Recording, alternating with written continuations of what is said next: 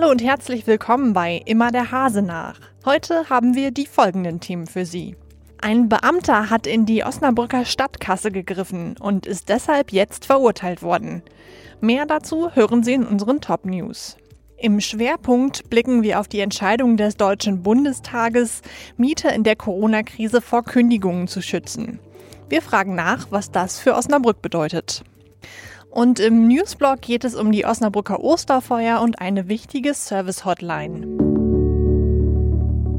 Sie hören immer der Hase nach, den Podcast aus der NOZ Lokalredaktion am Mittwoch, den 25. März. Heute mit Luisa Riepe. Es geht um gut 60.000 Euro. Dieses Geld hat ein 58-jähriger Beamter aus der Osnabrücker Stadtkasse entwendet. Jetzt stand er deswegen zum zweiten Mal vor Gericht. Mein Kollege Rainer Lahmann-Lammert war dabei. Rainer, wie kam der Mann überhaupt an das Geld? Er hat in der Zulassungsstelle gearbeitet, an der Kasse. Das heißt, jeder, der ein Auto angemeldet hat, der musste bei ihm die Gebühr entrichten. Wenn das per Scheckkarte geschah, dann ist das auch alles ordnungsgemäß verbucht worden. Aber von den Barzahlungen hat er einen Teil einbehalten und das ist der Stadt auch nicht aufgefallen. Wie konnte er überführt werden? Die Polizei hat festgestellt, dass es da ungewöhnliche Kontobewegungen bei ihm privat gab und hat diesen Mann unter die Lupe genommen. Es wurde dann eine versteckte Kamera eingebaut über seinem Arbeits in einen Rauchmelder und da konnte die Kripo dann ganz genau sehen, wie viel Geld er einnahm, und wohin er dieses Geld legte. Und wie ist das Urteil jetzt ausgefallen? Beim Strafmaß sieht es so aus, das Amtsgericht hatte ihn in erster Instanz zu einer Haftstrafe von drei Jahren und zwei Monaten verurteilt. Dagegen hatte er selber Berufung eingelegt in der Hoffnung, dass er mit einer äh, niedrigeren Strafe davonkommt, aber auch die Staatsanwaltschaft hat Berufung eingelegt. Und jetzt hat sich das Amtsgericht nochmal eingehend mit der ganzen Sache befasst, hat alle diese Vorwürfe geprüft und ist zu dem Ergebnis gekommen, ja, so war es. Und äh, das Strafmaß lautet jetzt drei Jahre und zehn Monate. Äh, er muss auch damit rechnen, dass ihm der Beamtenstatus aberkannt wird, denn das Disziplinarverfahren wird erst beginnen, wenn das Urteil rechtskräftig ist. Vielen Dank, Rainer. Wegen Mietschulden aus dem Zeitraum vom 1. April 2020 bis zum 30. Juni 2020 dürfen Vermieter das Mietverhältnis nicht kündigen, sofern die Mietschulden auf den Auswirkungen der Covid-19-Pandemie beruhen. So steht es in einem Gesetzentwurf der Bundesregierung, den der Deutsche Bundestag heute beschlossen hat.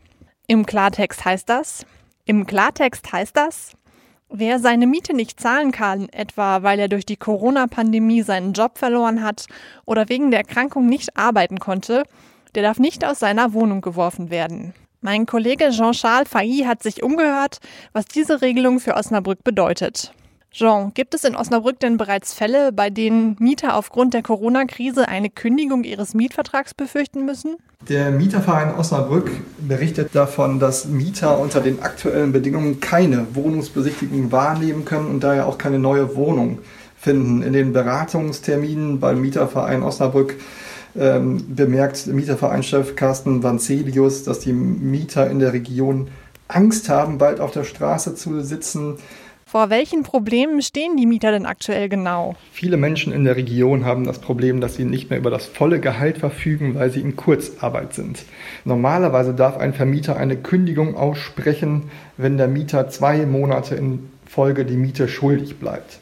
Die Bundesregierung will nun aber Kündigungen bei Mietschulden vom Bundestag untersagen lassen, wenn die Corona-Krise der Grund für diesen Mietrückstand ist. Ich begrüße diese Regelung, fordere aber noch weitere Maßnahmen zum Schutz der Mieter, sagt dazu der Osnabrücker Mietervereinschef Carsten Vanzelius. Was erwartest du? Werden die Osnabrücker Vermieter Kulanz in diesen schwierigen Zeiten zeigen? Ich denke, die Vermieter werden sich jetzt kulant zeigen, denn auch ihnen ist schließlich ein langfristiges Mietverhältnis wichtig. Es geht darum, dass sowohl die wirtschaftlichen Schwierigkeiten der Mieter aufgefangen werden durch ein Hochfahren des Kündigungsschutzes, aber auch die privaten Kleinvermieter müssen natürlich geschützt werden, die so eine, ein Mietverhältnis natürlich auch als Altersvorsorge haben. Und auch die müssen natürlich sehen, dass sie ihre Existenz aufrechterhalten, die manchmal wirklich an so eine Miete gekoppelt ist und müssen beide Seiten